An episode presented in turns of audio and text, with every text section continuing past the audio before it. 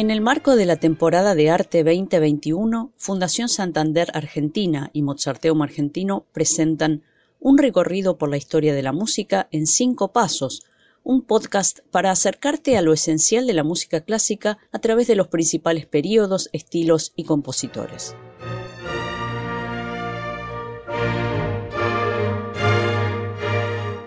Hola, soy Margarita Pollini y en este primer episodio te voy a contar lo que necesitas saber sobre el barroco. Conoce más en arroba fundación-santander-ar.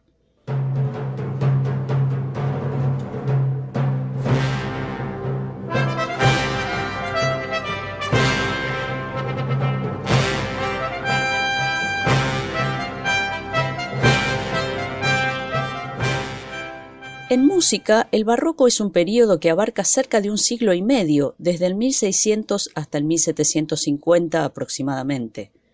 Monteverdi, Cavalli, Bach, Händel, Telemann, Vivaldi, Corelli, Albinoni, Lully, Rameau y Purcell son algunas de sus figuras hoy más conocidas, pero todavía hay muchísima música de este período que va saliendo a la luz.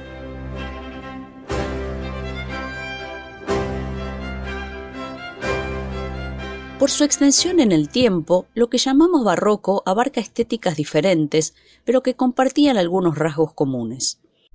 El principal era que la música debía expresar estados afectivos y mover las pasiones del oyente. En la música cantada los compositores ponían de relieve las palabras que les servían de base, aunque este principio también se aplicaba a las obras instrumentales. El barroco es la era de grandes novedades que transforman la creación y la interpretación musical. Nace la tonalidad. Se deja de lado el uso de modos, es decir, escalas, como base, y se llega al imperio de la tonalidad, un nuevo sistema de relaciones entre los acordes, fundado en la atracción hacia un centro tonal. Aunque al principio la distancia entre una nota y otra no permitía tocar en cualquier tonalidad, con el tiempo se llegó al llamado temperamento igual. Gracias a eso, por ejemplo, Johann Sebastian Bach pudo componer preludios y fugas en todas las tonalidades mayores y menores, en su obra llamada El clave bien temperado.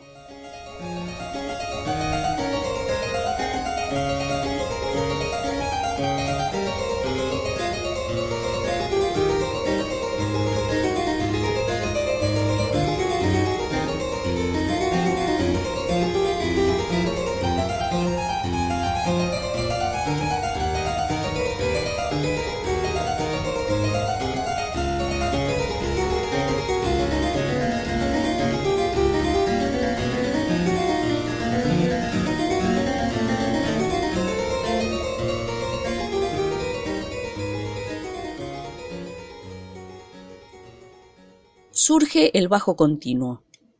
De a poco, la polifonía, textura de varias líneas entrelazadas en las que todas tienen la misma jerarquía, va dando paso a la prevalencia de una línea por sobre las demás. Así se consolida lo que va a ser el sostén imprescindible de la melodía, el bajo continuo, llamado así porque su presencia es permanente. El bajo continuo era ejecutado por un instrumento o varios, según las necesidades de la obra o de los músicos con los que se contara. Podía haber instrumentos de cuerda pulsada, arpas, laúdes, archilaúdes, teorba, percutida, clave, instrumentos de cuerda frotada, el violonchelo y el contrabajo. A veces se sumaban otros como el fagot o la viola da gamba. Se empieza a escribir la voz más grave con el añadido de cifras que permitían al que tocaba improvisar según el afecto de la música, instrumental o vocal. A eso se llama bajo cifrado o bajo figurado.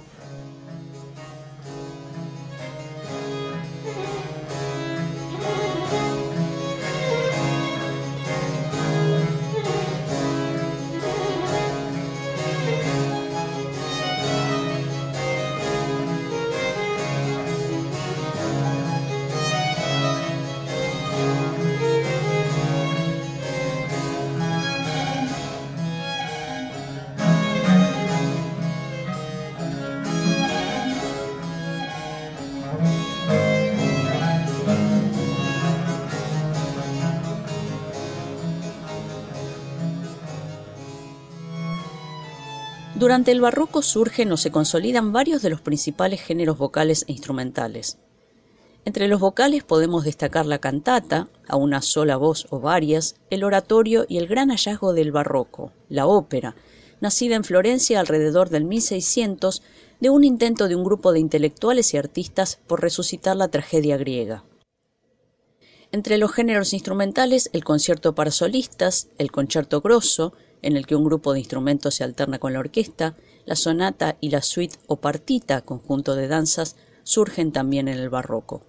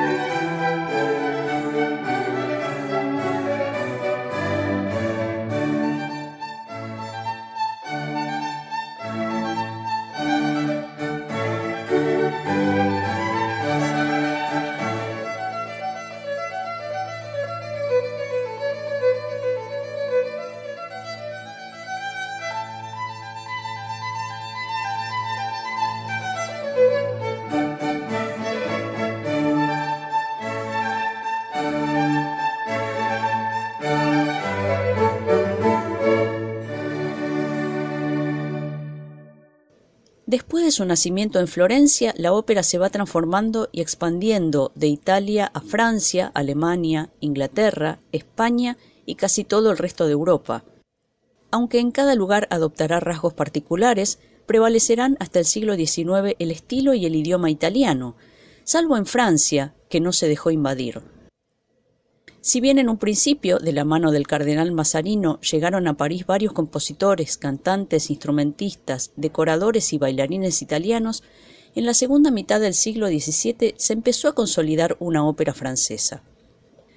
Paradójicamente, es un músico florentino, Giovanni Battista Lully, conocido en Francia como Jean-Baptiste Lully, a quien se considera creador de este género llamado tragédie lyrique, tragedia lírica o tragédie en musique, tragedia en música.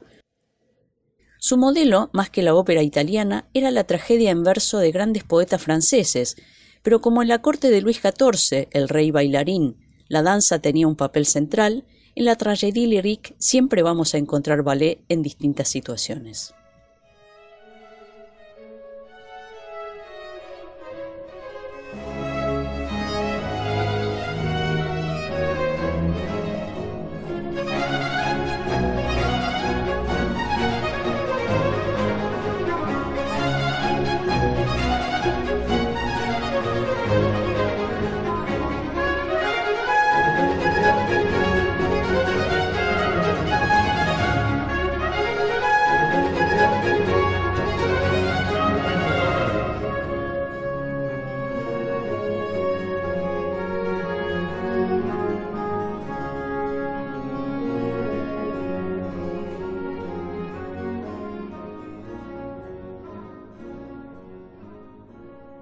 Venidos del ámbito de la música de la Iglesia Católica Romana, los cantantes castrados, castrati, reinaron en los escenarios de ópera hasta finales del siglo XVIII y encarnaban a héroes, figuras mitológicas, guerreros y grandes personajes históricos.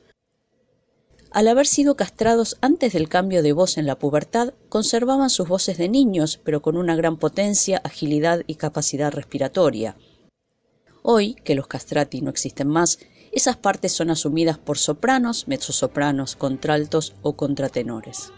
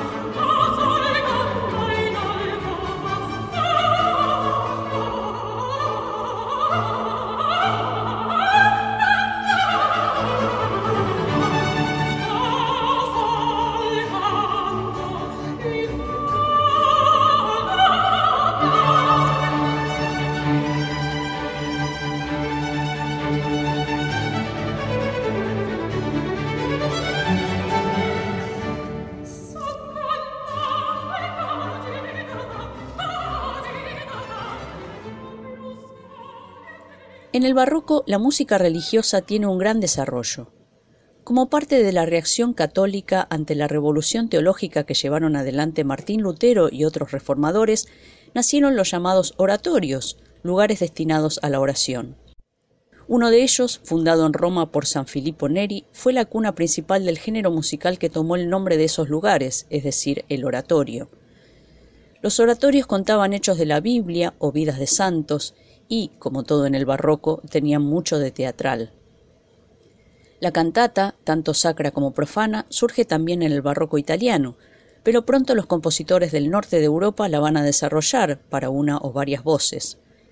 Así, tenemos como grandes exponentes de estos géneros, el oratorio y la cantata, a dos autores nacidos con días de diferencia y a pocos kilómetros de distancia, Johann Sebastian Bach y Georg Friedrich Händel.